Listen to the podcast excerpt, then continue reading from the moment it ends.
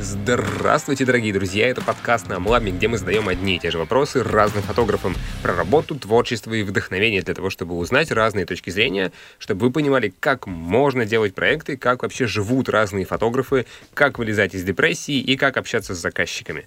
Погнали! Окей, друзья, ну, в общем, половина из вас и так уже знает, кто такая Женя, и тем не менее я напомню, Женя — это фотограф, причем, э, насколько мне известно, да, сейчас будем уточнять все вместе, э, ты снимаешь и свадьбы, и не свадьбы, и портреты, и у тебя есть публикации э, во всех разных местах. Вот, вот это прям безумно интересно, очень хочется узнать. Соответственно, мой сразу прям сходу вопрос. Э, Женя, расскажи, пожалуйста, а, собственно, чем ты сейчас занимаешься как фотограф? Вот что, что какие виды деятельности ты в себе совмещаешь? А конкретизируй, пожалуйста, сейчас это вообще в данный месяц или вот этот год, или что такое сейчас? Хорошее, хорошее уточнение. А, но сейчас имеется в виду вот актуальное, да, то есть не в смысле текущий проект, которым ты занимаешься, да, а mm-hmm. вот там mm-hmm. в течение последнего, не знаю, там года, да, то, что для тебя mm-hmm. актуально. То есть не то, что ты делала там пять лет назад, и, mm-hmm, а да, вот, вот такое горячее. Ну, значит, во-первых, я снимаю свадьбы, в основном за границей. Наверное, сейчас уже 90% моих свадеб, вот э, сейчас по опыту э, следующего года, в 2020 году у меня сейчас забронировано 16 свадеб, одна из них только в Москве. Вот, все остальные в Сан-Франциско, в Исландии, в Испании, в Бельгии, где только нет. Вот, это, это первая стезя, по которой я работаю. Второе — это работа с брендами uh-huh. на коммерческой основе, но, опять же, работа с брендами, которые мне интересны, потому что я такой человек, может быть, кто-то скажет, что это непрофессионально, но когда мне не нравится то, что я делаю, я делаю это плохо. Вот. А, э, офигенно. Ну, в смысле, сразу короткий комментарий от меня. А, офигенный тебе респект за это. Мне кажется, что это очень поэтому, важная позиция. Поэтому я приняла решение не делать то, что мне не нравится. Вот, потому что Кайф. я не хочу это делать плохо. А это работа с брендами и на коммерческой, и не на коммерческой основе. Как блогер, сотрудничество с брендами, какие-то совместные проекты творческие, потому что когда у тебя поддержка большого бренда, это тоже своего рода свобода, это а, совместное какое-то творчество, плюс а, реклама хорошего продукта и создать крутую рекламу, крутой образ продукта, даже не реклама, это какое-то такое слово не очень хорошие коннотации имеет, потому что мы все немножко в Инстаграме устали от рекламы. Вот, то есть для меня гораздо важнее слово образ продукта создать правильный. Вот. И третье направление, в котором я начала работать в прошлом году и продолжаю, мы делаем выездные воркшопы. А, мы делали уже воркшопы в Италии, в Португалии, в Марокко. К нам приезжают участники со всего мира. В этом году в октябре прошел у нас воркшоп в Португалии. К нам приехали участники из Германии, из Австралии, из Латвии, из Дубая. И это был очень-очень крутой такой experience и обмен опытом. То есть мы называем свои воркшопы не не воркшоп, а я называю это ретрит потому что mm-hmm. а, ты как фотограф или видеограф, на самом деле у нас совместный воркшоп, и я провожу его с моей коллегой, партнером Викой Парамоновой. Она потрясающий человек, потрясающий талантливый видеограф. И нам очень комфортно работать вместе, так как, во-первых, часто фотографы и видеографы вместе работают, это такая среда комфортная. Во-вторых, очень многие э, фотографы начинают снимать видео, и очень многие видеографы начинают снимать фото, поэтому мы учим и тому, и другому, и у нас образуется такая творческая тусовка, очень крутая, где у нас э, один день теории полностью с утра до вечера и два дня практики в красивых местах, локациях, и а, для меня это тоже своего рода такая подзарядка, мотивация, очень крутой фидбэк всегда получаем. Многие участники возвращаются, то есть у нас для меня это, наверное, один из главных показателей успешности проекта, что люди возвращаются, вот, а, то есть стабильно там 3-4 человека, которые были на каких-то прошлых воркшопах, бронируют, либо уже кто сейчас побыл на португальском воркшопе, следующий у нас пройдет в мае в Амстердаме, и уже люди пишут, пожалуйста, запишите меня, даже я не знаю, что там такое будет, просто, просто я хочу там быть, вот. Вот такая деятельность. Это очень круто звучит, очень разнообразно, как, как мне кажется. А что из этого для тебя является ключевой вид, ключевым видом деятельности? Ну, то есть что ты больше всего, не знаю, нравится тебе? Мне все нравится. Но в плане, опять же, это надо разграничивать. В коммерческом плане это, конечно, съемка свадеб, потому что э, я снимаю в основном заграничных клиентов. У меня либо интернациональные пары русская какие-то, русско-британские, русско-итальянские и так далее, либо это полностью, ну, наверное, 50% всех пар это полностью иностранцы.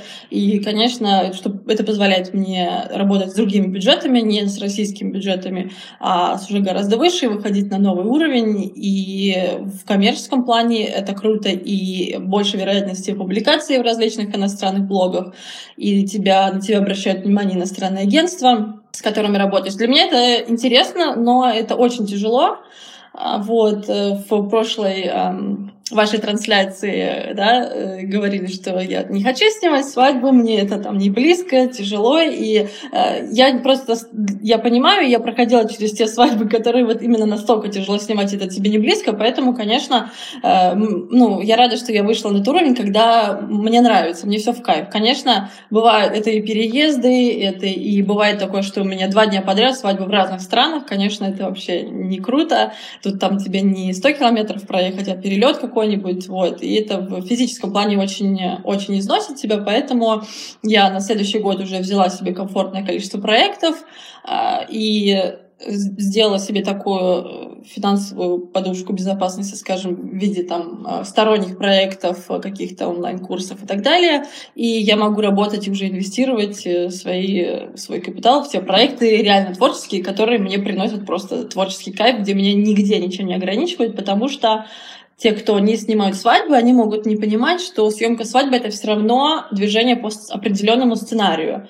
Плюс-минус всегда одинаковому сценарию. То есть, как бы я себе не старалась сделать эту работу разнообразной, так как у меня разные площадки, это может быть замок где-то во Франции, это может быть вилла в Италии или шато где-нибудь в Бельгии. Конечно, это позволяет мне сохранять вот этот творческий запал, это позволяет мне всегда смотреть на это со свежей перспективы, но так или иначе, есть утро, есть сборы, церемония, а, прогулка, гости, репортаж и так далее. И из раза в раз даже самые красивые площадки, как бы это жестко не звучало, но они тебя уже не так вставляют, к сожалению. Но это то, что тоже про, про что говорила Ноди, да, что так, что бы ты, на какой бы ты крутой уровень не вышел, что бы ты ни снимал, а, в конечном итоге тебе просто это вставлять. Поэтому выход из этой ситуации — это ограничить количество этих проектов, конечно, обезопасив себя там в финансовом плане, и обязательно делать то, что тебя вставляет, то, что тебе нравится. Пусть это не приносит тех денег, на которые ты рассчитываешь,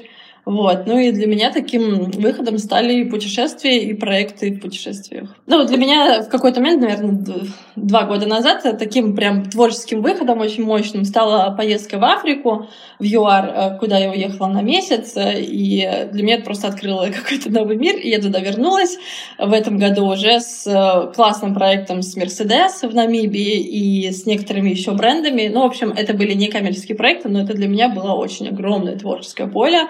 А, которая вообще не исчерпалась. То есть я нашла для себя какой-то, как сказать, источник, как месторождение моей личной нефти, который пока что наполнен и не иссякает, и я на нем сижу.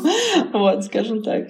Смотри, правильно ли я понял, что для, для, для тебя, ну, то есть тебе удалось как раз вот этот вот драйв, ощущение кайфа сохранить за счет того, что ты диверсифицируешь свою деятельность, да, условно, там, максимальные деньги ты получаешь пока из свадеб, э, кайфушечку какую-то ты получаешь там из чего-то другого, плюс ты стараешься даже свадьбы делать, ну, типа, максимально разнообразными. Э, э, правильно ли я понял вот эту мысль? Да, да, ты все правильно понял. Плюс многие менторы и фотографы высказывают такую мысль, что вам нужно что-то выбрать одно, на чем вы сфокусируетесь и в чем вы будете развиваться, потому что сидеть на пяти стульях и это плохо, это тебя распыляет. Вот для меня это не так. Я занимаюсь всем, чем хочу. Я хочу снимать портрет, я буду снимать портрет. Я хочу снимать, не знаю, макро или пейзаж, я буду это снимать, потому что эта смена этих жанров, она мне нравится. У меня нет э, какой-то высокой цели стать супер профи э, в каком-то одной, в какой-то одной стезе, потому что я знаю, что я устану от этого. Поэтому мне нравится, мне нравятся и фотографы из разных э, областей, они меня вдохновляют, потому что у каждого свой подход, и там съемка портрета или съемка диких животных, это настолько разный процесс, хотя это вроде это все и то фотографии, и это фотографии, но и скилл различный нужен. То есть там съемки диких животных — это терпение, это внимательность, это э, быстрая работа там техники и так далее. Съемка портрета — это психологическая работа, да, и задействуются разные части мозга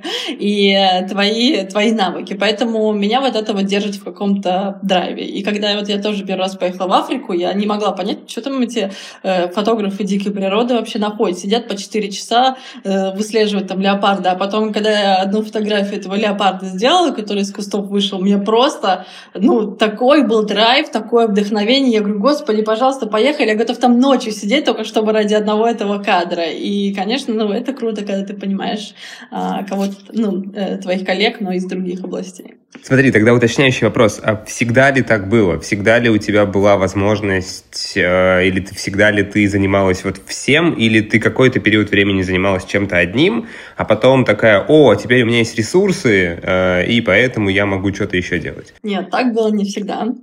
Конечно же, у меня есть э, своя личная история, через что я прошла.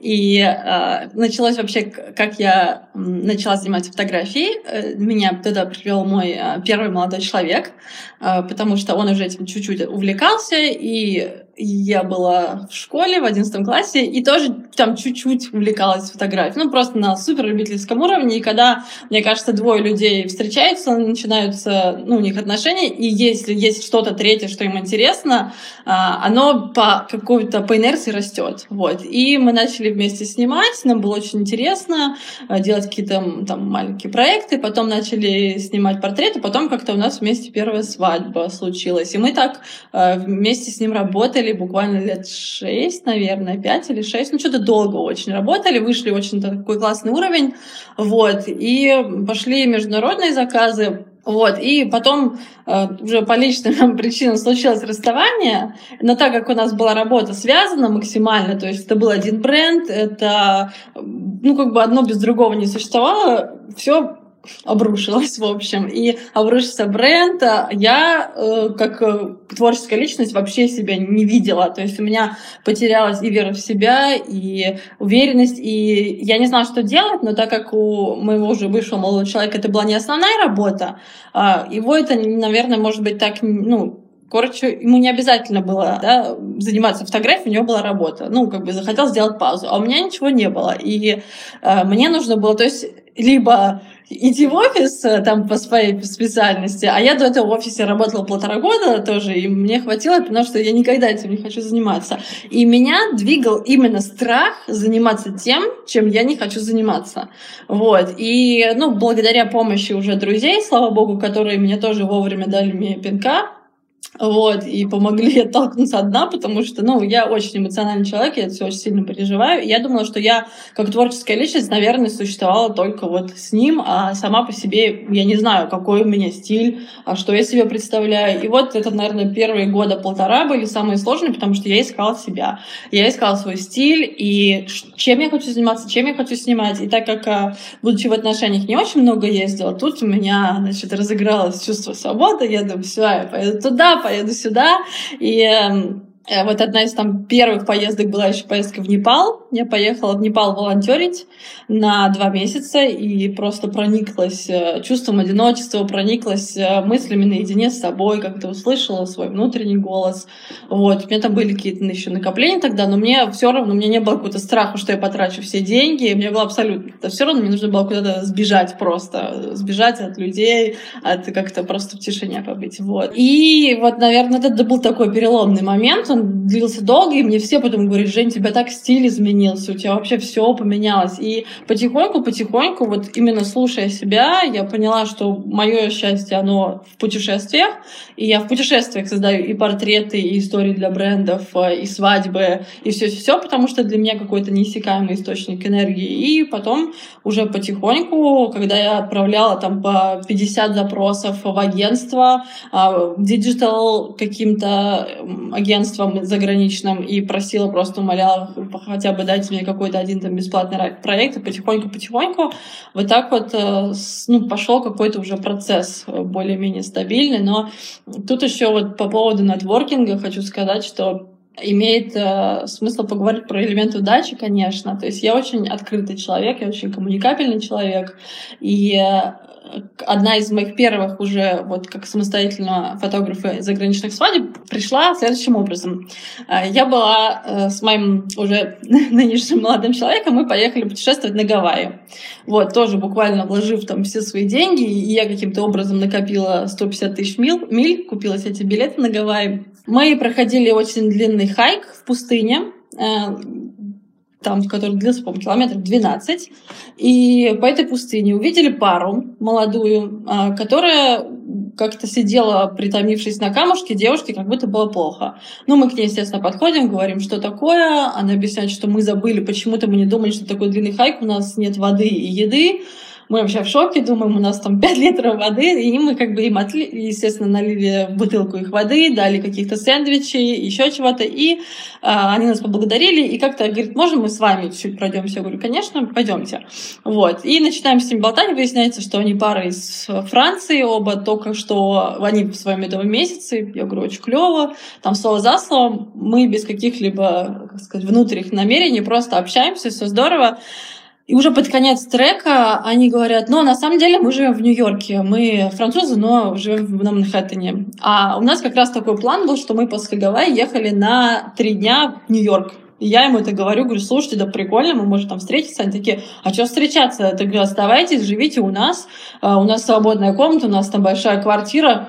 Ну, мы такие, ну ладно, хорошо, а что такого-то? И вот мы вообще без каких-либо планов через три недели приезжаем к ним на Манхэттен, и они нас зовут на какую-то... Ну, мало того, они нас расселяют, дают нам свои велики, супер открытые, добрые люди. И они зовут нас на свою французскую... Ну, вы людям жизнь спасли. Вы, кажется, нашли их в пустыне и напоили. Есте...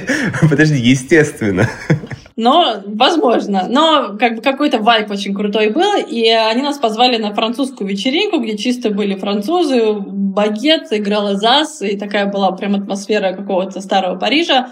И я на этой вечеринке познакомилась тоже с парой французской, которые только что, а, как это, он ей сделал предложение, и, и вообще не, не зная, кто мы такие, а, мне а, жених говорит, ну вот мы сейчас как раз в поиске фотографа свадебного, э, и у нас будет свадьба во Франции в красивом шато, я такая, м-м, понятно, говорю, вы ищете фотографа, кстати, вы его нашли. Ну и так, слово за слово, я не говорила ему там про свой какой-то дикий опыт, я, наоборот, ну, а, точнее, не, не, не врала, но и не говорила там, про что я прошла и так далее. Просто говорю, вот я свадебный фотограф, я очень люблю снимать, там и снимаю за границей. И в итоге, в общем, я снимала и свадьбу год спустя. И вот таких историй у меня очень много. То есть помимо тяжелой какой-то работы э, методичной, очень часто вот такие вот элементы в путешествиях случаются, но это за счет открытости, за счет э, какой-то, наверное, чистоты, желания общаться, желания узнавать людей. И так у меня много вот таких совпадений магических. Ты, ты, ты можешь объяснить, как, ну, как тебе кажется, да, за счет чего тебе удается находить вот этот общий язык, общаться с людьми, ну, располагать их к себе? Ну, то есть это э, это как? Это, это, это почему? Это, это, как так получилось? Может быть, ты это анализировала, я не знаю. Я с детства очень открыта к другим культурам. Мне очень нравится общаться с иностранцами. Я это просто обожаю. Я обожаю языки. Я всегда учу пару слов э, той страны, куда я приезжаю. Потому что даже если вы скажете «привет, пока, как дела?» на языке, там, не знаю, в Марокко я приезжала, я учила на арабском, как правильно сказать, здесь сразу вот что-то здесь родное. Они такие, ага, человек знает там пару слов на моем языке, значит, он наш, там, он свой. Вот. Плюс я сама говорю помимо русского на двух языках в английском, на английском совершенстве и немецкий so-so, ну, так, нормально могу коммуницировать. Вот. Но на самом деле язык — это, наверное, то, что вообще необходимо фотографу. Особенно фотограф, который хочет путешествовать, который хочет э, обща э, работать с международными брендами, это просто must. И не просто английский на каком-то уровне, когда вы там London is the capital of Great Britain, а на уровне, когда вы можете общаться и получать от этого кайф.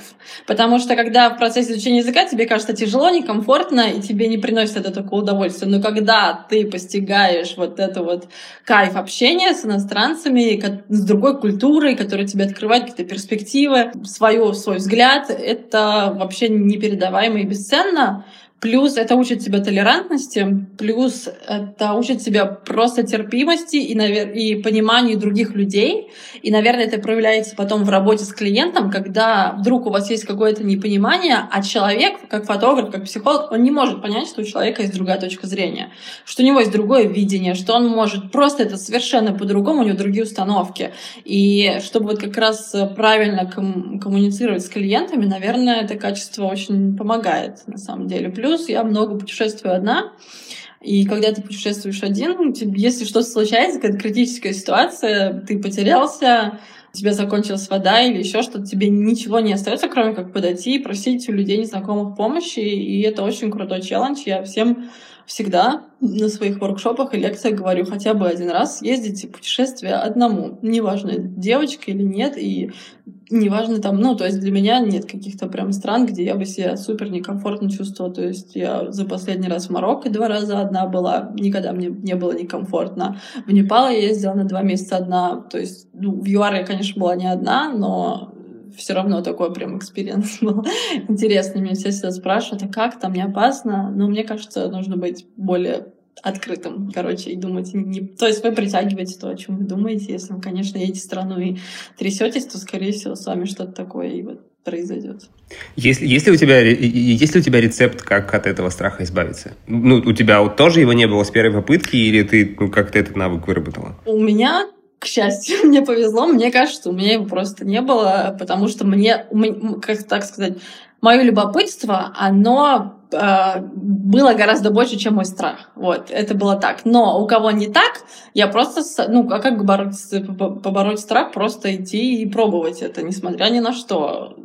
Вот так никогда сидя дома у компьютера ты никогда не поборешь этот страх. И на самом деле после каких-то где-то я упоминала уже вот эту свою позицию, мне писали и девочки, и мальчики, что ой, я поеду, поехал там первый раз э, в один, ну, один путешествие, это так круто, это так здорово. Просто знаешь, чего мы боимся в путешествии больше всего? Мы не, мы не боимся встретить других людей, мы боимся встретить себя на самом деле, как мне кажется. Глубоко сейчас было. Но это правда. Мне кажется, что очень многие просто боятся встретить себя такого, когда ты без ролей. Ты не путешествие, когда один, ты не играешь роль дочки, а, коллеги, жены и так далее. Ты сам с собой, и тебе вот это вот, это страшно. Вот, мне кажется. Когда ты впервые это осознала? Что ты в путешествии, ну, типа, стала тем, кем ты... Когда в Непал поехала. Я поехала в Непал э, на волонтерскую программу и жила полтора месяца в монастыре в Гималаях. Вот. И я учила английскому девочек э, из монастыря, которые там э, росли и жили. И я была отрезана от э, интернета, от э, онлайна, и, соответственно, на меня ничто не влияло. Э, то есть э, мой голос, как бы я довольно, я бы сказала, подверженный человек вообще всему, то есть на меня легко влиять эмоционально, поэтому очень часто я не слышу свой голос, мне легко, мне кажется, ну, может быть, не сейчас уже, но тогда переубедить было на свою сторону, как-то склонить, а тут я оказалась в этом монастыре, я читала биографию Махатма Ганди, который тоже прошел такой очень сложный путь и просто слушала себя. Не могу сказать, что я какие-то глубокие там практики делала, я просто выходила, дышала воздухом, читала, но был очень глубокий процесс осмысления себя как личности, того, что я хочу делать, как я хочу развиваться, каким человеком и профессионалом я хочу быть. И после этого мы еще пошли с, с остальными волонтерами, которые по всему Непалу а, работали в семидневный трек. Это была такая вот физический уже челлендж был. То есть первый был ментальный, второй физический. И вот после такой, можно сказать, чистки, ну, для меня лично чистки, а, я, ну, я, я пришла к себе. Я вот шла два месяца, я пришла к себе в конце. И, и мы познакомились так первый раз со мной. Я познакомилась с собой. И я подумала, вау, так я ведь, я не только там то, что обо мне думают все люди, мой молодой человек, еще как-то я же еще я. А у меня же еще свои какие-то есть и амбиции, и мысли, и переживания, и все это. Когда я все это услышала, осознала, у меня было настолько четкое понимание, что я хочу и должна, и буду делать дальше, что это все. Офигенно. Правильно ли я понимаю, что вот это обращение к себе внутри помогает тебе работать с мотивацией, помогает тебе понимать, чего ты хочешь? Да.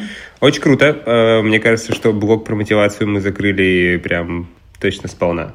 При этом я ни разу не слышал, чтобы кто-то это советовал. А самое страшное, наверное, я ни разу не видел, чтобы кто-то так делал. Это очень-очень круто. А у каждого, у каждого свой путь. Каждый, ну, то есть мне кажется, чем нестандартнее у тебя путь, тем круче, потому что ты сталкиваешься с нехарактерными какими-то паттернами и ситуациями, и ты э, будешь искать собственные пути выхода из них. Слушай, можно, можно я один уточняющий вопрос про мотивацию, вот про эту штуку спрошу? Ты, ты помнишь день, время, момент, когда ты такая, о, блин, нифига себе, оно вот так на самом деле. Вот когда у тебя перещелкнуло в голове, что ты там можешь больше, чем люди о тебе думают. Конкретного момента, мне кажется, не было. Это был довольно длительный для меня процесс. И скажу, что я тогда, вот когда проходила и еще через расставание все это, я очень много работала с собой. Я и к психологу ходила пару месяцев, ну, решить свои личные проблемы.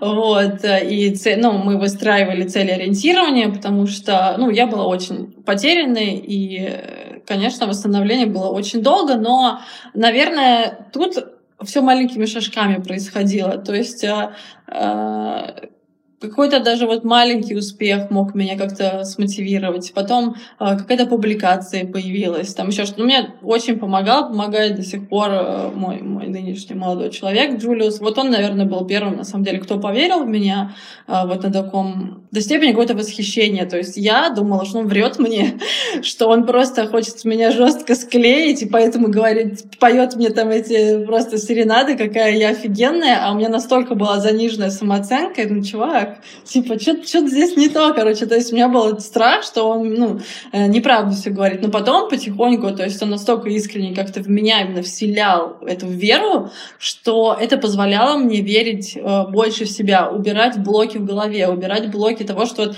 мы боимся, да. И э, потом, когда в начале этого года у меня была такая большая лекция по поводу продвижения в Инстаграм и по поводу выстро... выстраивания собственного бренда. Я делала опрос всех участников до лекции, спрашивала, а что вас останавливает в продвижении вашего бренда, бизнеса.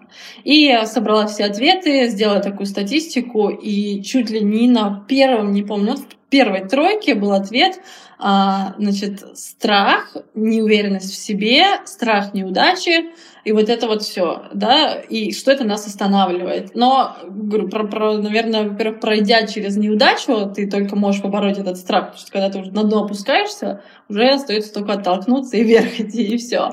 Вот. А второе осознание неудачи как нормального опыта, это не тебя никак не а, характеризует как плохого профессионала. Это все нормально, да, не, у меня тоже не все съемки офигенные, классные, мы все а, рефлексируем а, очень переживаем, особенно творческие люди. И вот эта неуверенность в себе была поражена, насколько она людей э, останавливает. И я подумала просто, что я не хочу так что я не хочу, чтобы у меня в голове какие-то были блоки, что я чего-то не могу, что, что э, не знаю, что из-за каких-то моего положения в обществе там или из-за чего мне что-то недоступно. Я думаю, поживу-ка я вот с этой другой установкой какое-то время. Что мне это стоит, пожить с такой другой установкой, да, и посмотрим, что из этого выйдет. И я поменяла себе установку в голове, и все пошло круто, и я подумала, да, все равно на этом пути есть э, какие-то сложные моменты, есть неудачи, есть э, падение вниз, но это все равно движение вперед, и это другое совершенно отношение мое. Я уже не смотрю на это как на, на себя, там, как на ничтожество, на какое-то там э, не, нет комплексов каких-то. Я, я просто смотрю на это как на приключения. Так же, как в путешествии, в каждом есть момент приключения, есть момент что-то, у тебя крадут кошелек и деньги, и технику, тебя разводят или еще что-то, но ты не воспринимаешь это, о боже мой, все, дальше ты заканчивается наше путешествие, да, ты такой, ну и классно, но это приключение, и я его возьму, обниму и продолжу двигаться дальше. Вот и все. Охеренно. Очень круто. Спасибо, спасибо тебе за очень развернутый ответ. У меня прям очень сильно резонирует в голове. Это очень, очень классно. Смотри, вот я услышал здесь две важные вещи из этой истории, помимо всей истории про мотивацию, про то, как появилась первая международная свадьба охеренная история, просто муа. Это итальянский женский, но свадьба была французская. Э, и, и второе, ты сказала, что ты еще много писала э, разным брендам, даже чтобы сделать какой-то бесплатный проект. А можешь рассказать как раз вот а, об этом, потому что если, ну, типа, как устроены свадьбы, я, я понимаю, я думаю, что все плюс-минус понимают. Ну, типа, есть пара человек, они где-то на земном шаре встречаются, целуются, все такие кидают в них что-нибудь счастливое, радуются, и конец, да. Работа с брендом брендами сильно менее стандартизированная штука. Как, как у тебя это устроено? Ну, мне изначально повезло, что у меня было достаточное количество подписчиков, чтобы производить правильное впечатление на брендов, э, на бренды. Так как случилось ввиду того, что еще в начале появления Инстаграма я немножко была в Инстаграм комьюнити тусовки, и меня просто фоловил сам Инстаграм, и вот набралось там сколько-то подписчиков. Из этого уже как бы... То есть мне кажется, что сейчас гораздо сложнее выстраивать на самом деле инстаграм-стратегии со всеми этими алгоритмами. Я даже не представляю, как это работает. Я просто уже работаю и наращиваю свою аудиторию. А, вот. Но никогда тебе не мешает написать, а, отправить 50 запросов, составить... Ну, тут важно, чтобы у тебя была чистая речь, чтобы она была убедительная, грамотная, потому что а, ну, зачастую не количество подписчиков влияет, а именно то, как ты составил письмо. Тут я училась, э, проходила несколько курсов, но у меня плюс журналистское образование. Я, в принципе, плюс-минус понимаю, как мне нужно написать клиенту, как заинтересовать и как преподнести себя э, в том виде, в котором хочет меня видеть клиент. Вот. Ну, конечно, начиналось всегда, что я сама писала, и было там, ну, не знаю, с 50, может, 45 отказов, но 5 брендов соглашались со мной поработать, э, сделать там, прислать свой контент, а, чтобы я его отсняла. И, ну, конечно, вот наверное, самое мое крутое сотрудничество с брендом, с которым я вот в этом году э, поработала, это Mercedes. Это тоже удивительная история, как я с ним начала работать. Я снимала... Э, я училась в Берлине, э, три года назад э, проходила магистратуру, и ко мне обратилась пара, они хотели э, по-тихому пожениться в Париже, без гостей, без всего, и мне написали, я была в Берлине, и такая получилась пара, она работает в Mercedes, а он в BMW. И они не могли как бы пригласить друзей с одной стороны и с другой. То есть такая, да. Говорит, мы просто тихо хотим э, сбежать и пожениться. Вот. И случилась очень красивая съемка, и мы просто были тоже, ну, не просто съемка, мы подружились и тусили потом в Париже, как-то все было очень классно. И после этого, когда я уже поняла, что мы собираемся ехать в Южную Африку, я написала вот э, девушке и говорю, слушай, у вас что, есть чего в ЮАР? И она мне говорит, слушай, Жень, удивительно, но сейчас там вышел новый Mercedes X-Class пикап, и мы его пытаем, ну, продвигаем на рынке, и как раз вы едете в ЮАР, у нас есть пресс-парк, и мы готовы вам дать машину на там тот срок, который вы хотите, и, ну, сделайте тот контент, который вы хотите. Вот, я такая, а чего нет? как бы. Ну, мы все договорились, все классно сложилось. Эм, правда, тоже не без своих каких-то косяков. Э, нам доставили машину не в тот город, нам должны были дать в, Кейп- в Кейптауне, а дали в Йоханнесбурге, нам пришлось просто по ночи полторы тысячи километров ехать на машине, но это уже, знаешь, издержки. Вот. И мы даже сами, не зная точного маршрута, то есть мы не давали им какой-то очень четкий бриф, то есть чего мы будем, сколько фотографий. Ну, это очень были такие расплывчатые рамки. Мы сделали как я считаю, офигенный контент, потому что мы проехали 9 тысяч километров на этой машине, мы на ней забирались на адские какие-то дюны, на... ехали по розовым озерам, по пляжам, и фотографии с этой съемки в итоге были опубликованы в National Geographic, э, в сентябре вышла публикация большая в National Geographic Russia, и потом сразу последовала публикация в Elle Officiel Voyage, вот, что для меня было супер, конечно, крутым достижением, я этим горжусь. Вот. Э, и это первый раз, когда я снимала в поездке видео, то есть я решила сделать, ну, выйти из зоны комфорта, я говорю, я хочу снимать видео, и э, я сотрудничала с Sony, они мне дали камеру, и, ну, я даже сделала больше для Mercedes, чем они просили, помимо там фото, я им предоставила еще и даже видео. Ну, пусть кривое, косое, это было первое видео, но так, как есть, уже сделала. И после этого, главное, это был некоммерческий проект, то есть нам дали машину, мы мы ну, поснимали, поездили, но после этого они меня уже пригласили снимать, вот в ноябре я ездила, снимала дилерскую конференцию в Дюссельдорфе. Вот, это, ну, а, это очень коммерческая история, там я не показываю эти фотографии, там, с контрактом, но это уже была хорошая оплачиваемая работа с крутым брендом, и вот так, вот так вот все как бы строится, как снежный ком. Это вот э, к вопросу о нетворкинге и о том, с коммуни- коммуникации, да, поиск каких-то возможностей. Очень круто. Очень-очень круто. А, слушай, а ты помнишь первый проект с брендом, который у тебя был? Что ты делала? Нет.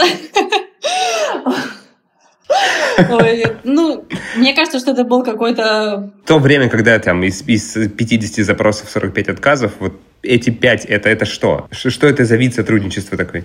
Я вот сейчас точно не помню, но, скорее всего, мне присылали какой-то продукт, который я должна была фотографировать и выложить в Инстаграм. Скорее всего, это был какая-то одежда, наверное, была, или сумка, что такое. И вот я сейчас вообще не вспомню, честно, девичья память, не, не, могу, не могу сказать.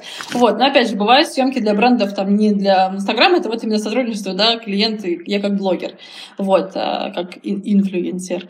А бывает съемки, что я снимаю каталог или кампейн, и тогда меня никто не обязан указывать, это совершенно это другое, ко мне обращаются чисто как фотографу. Да, просто коммерческая работа, и мне интересно, сколько у меня подписчиков подписчиков и так далее, тогда мы просто обсуждаем стоимость, концепцию, я могу предложить идеи, а, вот, и это уже не, не пиар-история, вот, то есть это направлено конкретно, то есть на их там цели, вот. Но если, например, я работаю, я часто работаю с отелями, а, такого тоже luxury сегмента, это такая двусторонняя история, то есть э, и я рекламирую эти отели, ну, конечно, которые мне нравятся, рассказываю про них, потому что у меня большинство подписчиков интересуется путешествиями, интересуется, где же остаться, как, где пожить, вот, я, я на самом деле очень люблю а, рассказывать про отели, потому что для меня это тоже такой элемент путешествия, пожить в классном месте, в каком-то крутой experience получить.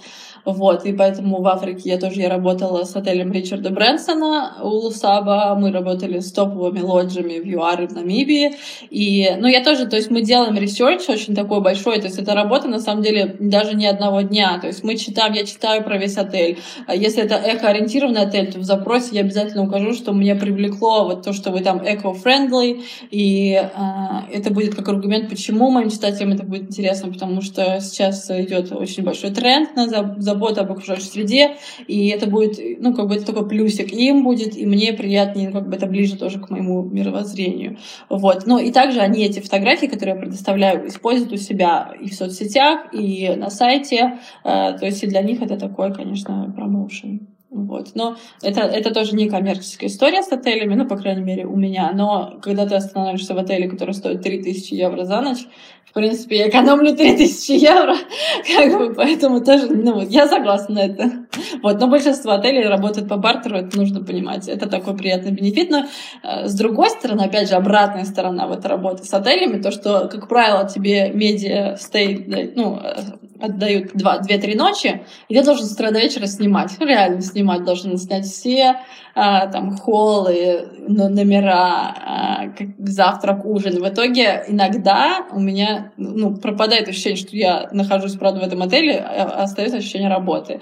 Вот, поэтому а, тут нужно, нужен баланс. Вот.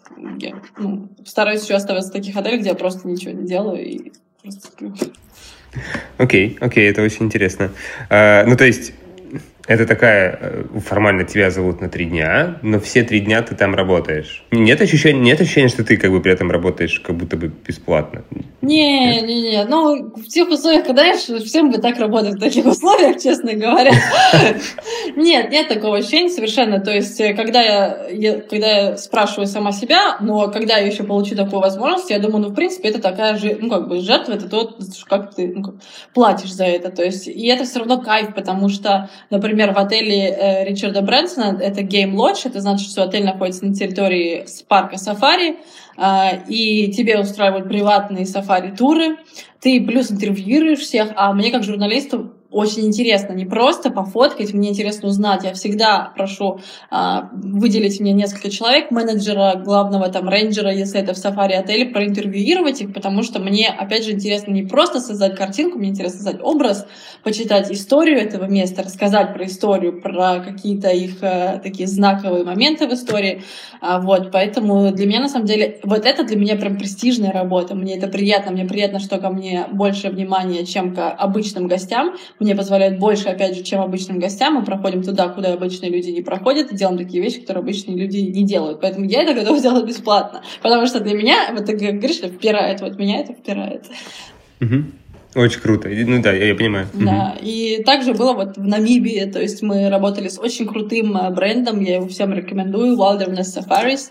Это luxury eco travel агентства. У них кемпы по всей Африке, и они не просто, ну, у них не просто там какие-то очень дорогие, эм, эксклюзивные гости, они делают огромную деятельность, ведут э, по сохранению природы, по привлечению в работники именно местного населения, там, из местных племен, и вот именно эти моменты мне важно освещать, потому что мне важно, чтобы при построении бренда, о котором я рассказываю, учитывались такие факторы, не просто какая-то э, конвейер, да, какой-то, как большой бренд, как Coca-Cola или еще что-то, да, а вот за этим стояли люди, за этим э, стояла идея и концепция. Вот, вот это меня трогает. Вот и мне хочется, чтобы больше людей об этом знало. Uh-huh, uh-huh. Я позволю себе сделать такой вывод, по крайней мере, как мне показалось из э, общения с тобой, кажется, что в тебе есть вот это охеренное сочетание человека, который умеет снимать, человека, который умеет слушать, и человека, который умеет говорить. Ну, то есть вот это вот журналистское образование, которому ты посвятила сейчас в интервью, типа там две с половиной минуты, да, из сорока, кажется, мое предположение, поправляй меня, если я ошибаюсь, именно оно является одним из ключевых факторов, который позволяет тебе быть тем фотографом, тем успешным фотографом, э, фотографом, который может находить общий язык с людьми, фотографом, который не стесняется подойти и спросить, фотографом, который может с помощью диалога настроить отношения с человеком, да, человек, который может написать правильный текст. Вот, вот это, да, то есть как бы фотография — это следствие того, что ты умеешь очень круто общаться с людьми. Да, да. Верно ли мое ну, предположение? Частично верно, да. А, вот ты очень правильно подметил такое качество, как умение слушать. Вот мне кажется, я умею слушать. Я на самом деле вообще не часто говорю. Это тут первый раз, когда я столько рассказываю, делюсь информацией. На самом деле я слушатель. Я люблю занять позицию слушателя и просто как губка впитывать то, что человек мне говорит, потому что я считаю, что любой человек, с которым ты пересекся в своей жизни, чему-то тебя может научить, рассказать про какой-то опыт. Я тот человек, который обожает болтать с таксистами. Я столько историй от таксистов знаю, ты просто даже не представляешь. Последний раз чувак рассказывал, как ножом пырнули. Вот. А, интересная история была. Вот. И кто-то меня на воркшопе еще спрашивал, а, бывают ли токсичные люди в твоей жизни, да, которые вот тяжелые. От таких людей я стараюсь сразу просто уходить и а, просто себя изолировать. И, и большинство людей, все-таки, с которыми я общаюсь, они очень для меня приятные. Мне, ну, то есть меня это питает, и фотография является, наверное, следствием определенной сублимации и моей рефлексии, рефлексии на мир, который меня окружает, да. Очень круто. Я просто даже не пролистывала все вопросы, на самом деле. Я там видела вопрос, где я сейчас живу. Я сейчас нахожусь в Подмосковье в данный момент, в квартире. Вот. Потому что у меня сейчас нет постоянного места жительства, к сожалению. Это болезненный для меня вопрос, потому что я все жду одобрения рабочей визы в Германию, а ее никак не одобряют, поэтому, ребят, я нигде не живу. Ты свободна, как художник, кажется, говорить нужно так. И, и, и, и, и, и сплю вот там вот на, на матрасе, вот здесь вот сплю, так что и, и вся моя жизнь упакована в коробке, вот, поэтому вот так. И такое бывает, но это тоже часть приключения. Так что я его просто тоже э, благодарю и посмотрим, что будет дальше. А, еще, кстати, вот сейчас э, последний момент, который хотела вначале сказать, когда ты спросила про то, на что твоя направлена деятельность. Э, вот в данный момент. Еще один момент. Я сейчас планирую тоже большое путешествие на пять недель в Перу. Вот. И э, потому что это была моей мечтой очень давно. И как раз сейчас э, вот происходит этот процесс коммуникации, э, поиска, поиска брендов, с которыми можно поработать, и поиска местных, вот, вот что я хотела сказать, э, поиска местных людей, которые могут тебе показать страну. То есть я ищу всегда крутых инстаграмеров, крутых фотографов, потому что только они знают самые крутые места, э, которые не знают другие люди, каких-то гидов, фотографов, которые водят другие других людей. И, наверное, вот именно через таких людей э, познание страны происходит наикрутейшим образом, а, потому что вы разделяете общий интерес как фотографию, а, при этом человек знает э, вот эти инсайды, да, не, не то, что написано в э, гидах а, обычных по стране, а то, что человек уже благодаря своему опыту знает. И у меня такое происходит в каждой стране. У меня очень много друзей по всему миру, и у каждого я могу всегда остановиться, у каждого я могу попросить какой-то помощи, и как раз самые крутые опыты, на самом деле, происходили именно вот с такими людьми и в ЮАР, э, и в Намибии, и на Гавайях, и везде-везде. У меня есть какие-то свои такие контакты, и вот я сейчас занимаюсь как раз построением вот этой вот контакт, сети контактов в Перу. Вот. Я, я очень надеюсь, что тебе в Перу понравится, потому что когда мы там были, было очень круто, мы были в восторге. Очень круто. Ты в Боливию не, не, не заглядываешь? Да, мы заглядываем на Солончак в Боливию. Ну, короче, вот мы были в таком же формате, тоже мы заезжали и в Перу, и в Боливию. А, ну, собственно, Мачу-Пикчу и Солончак. Вот два места, ну, два основных, которые мы поехали, и все, что вокруг этого, ну, было, было бомбически круто. На Солончаке мы провели, наверное, дней пять. Э, ну, типа, ты снимаешь там машину, путешествуешь, очень круто.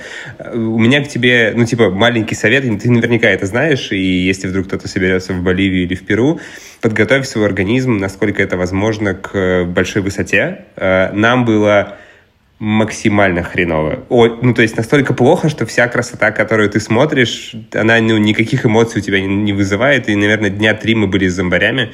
Было ужасное состояние, но потом отпускает. Не, мы, мы конечно, мы, мы готовимся. Мы готовимся, и плюс у нас запланирован очень большой трек семидневный. И у нас э, на 5, на 5 600. И э, мы до этого, до февраля, э, уже запланировали две поездки на такие высоты, хотя бы там 3 700, чтобы чуть-чуть привыкнуть.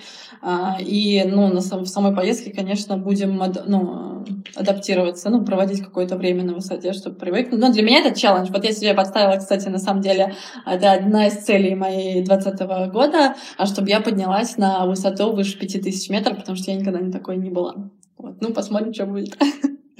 Очень интересно. Смотри, скорее всего, в, э, на Мачу-Пикчу, если вы пойдете, там все зеленое, и там вообще никаких проблем. Ну, в смысле, высота не воспринимается, ну, то есть нет ни кислородного голодания, ничего. По крайней мере, у нас проблем не было.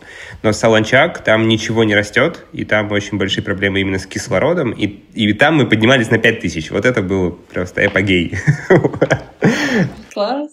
А у тебя есть где-то фотки? Я теперь хочу посмотреть. Да, я тебе потом скину. Есть группа, группа ВКонтакте, Давай. которая называется Ой, «Абонент недоступен», и мы даже блог снимали оттуда, и даже есть один блог с Солончака. Я, я просто все сейчас, я когда тоже перед таким большим поездком, я читаю все и смотрю все про страну.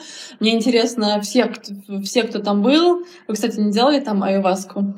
Нет, ну, нам хватило мозгов не заниматься этим, а, но мы встречали людей, мы встречали русскую пару, которая взрослую, наверное, лет 40-45 было, и они проходили вот эту э, инициацию через айваску. Это, э, короче, это страшная история, и я скорее рад, что я что мы не, не, не, не были на это завязаны, потому что, кажется, люди ловили там дичайшие галлюцинации, бегали голыми по улице, кричали как волки, что-то еще, ну, то есть там какая-то абсолютно безумие происходило. Если ты вдруг решишь пройти, расскажи. Следите, следите за моими сторис, если вдруг я буду бегать голая где-то, это значит, что я под чем-то. Посмотрим, на что у нас хватит, не хватит. Спасибо. Хорошо, тогда я предлагаю прощаться. Спасибо тебе большое, Женечка, ты охеренная. Спасибо тебе за классные истории и твое позитивное настроение, э, за настрой и за то, что ты поделилась. Очень-очень-очень эм, круто. Спасибо большое, что пригласил. Я надеюсь, ребят, что вам было приятно послушать наш эфир. Я прошу прощения, если я ответила не на все вопросы, но э, в следующих каких-то встречах постараюсь на них ответить. Вот, мне было дико приятно и кайфово. Спасибо всем, кто был с нами. Спасибо всем, кто еще послушает эфир.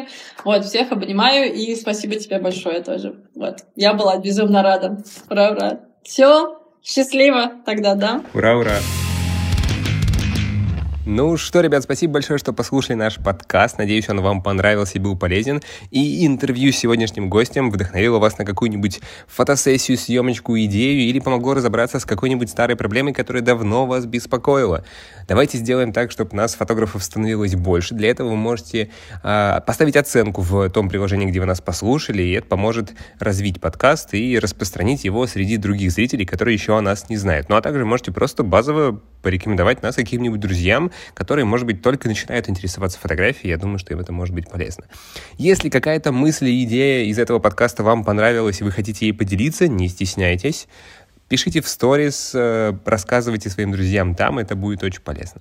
Ну а на этом все. Если есть свободное время и вы хотите его попрокрастинировать вместе с нами, приходите в Инстаграм и на Ютуб. А на этом мы закончим. Да, вот с такой вот длинной паузой. Пока-пока.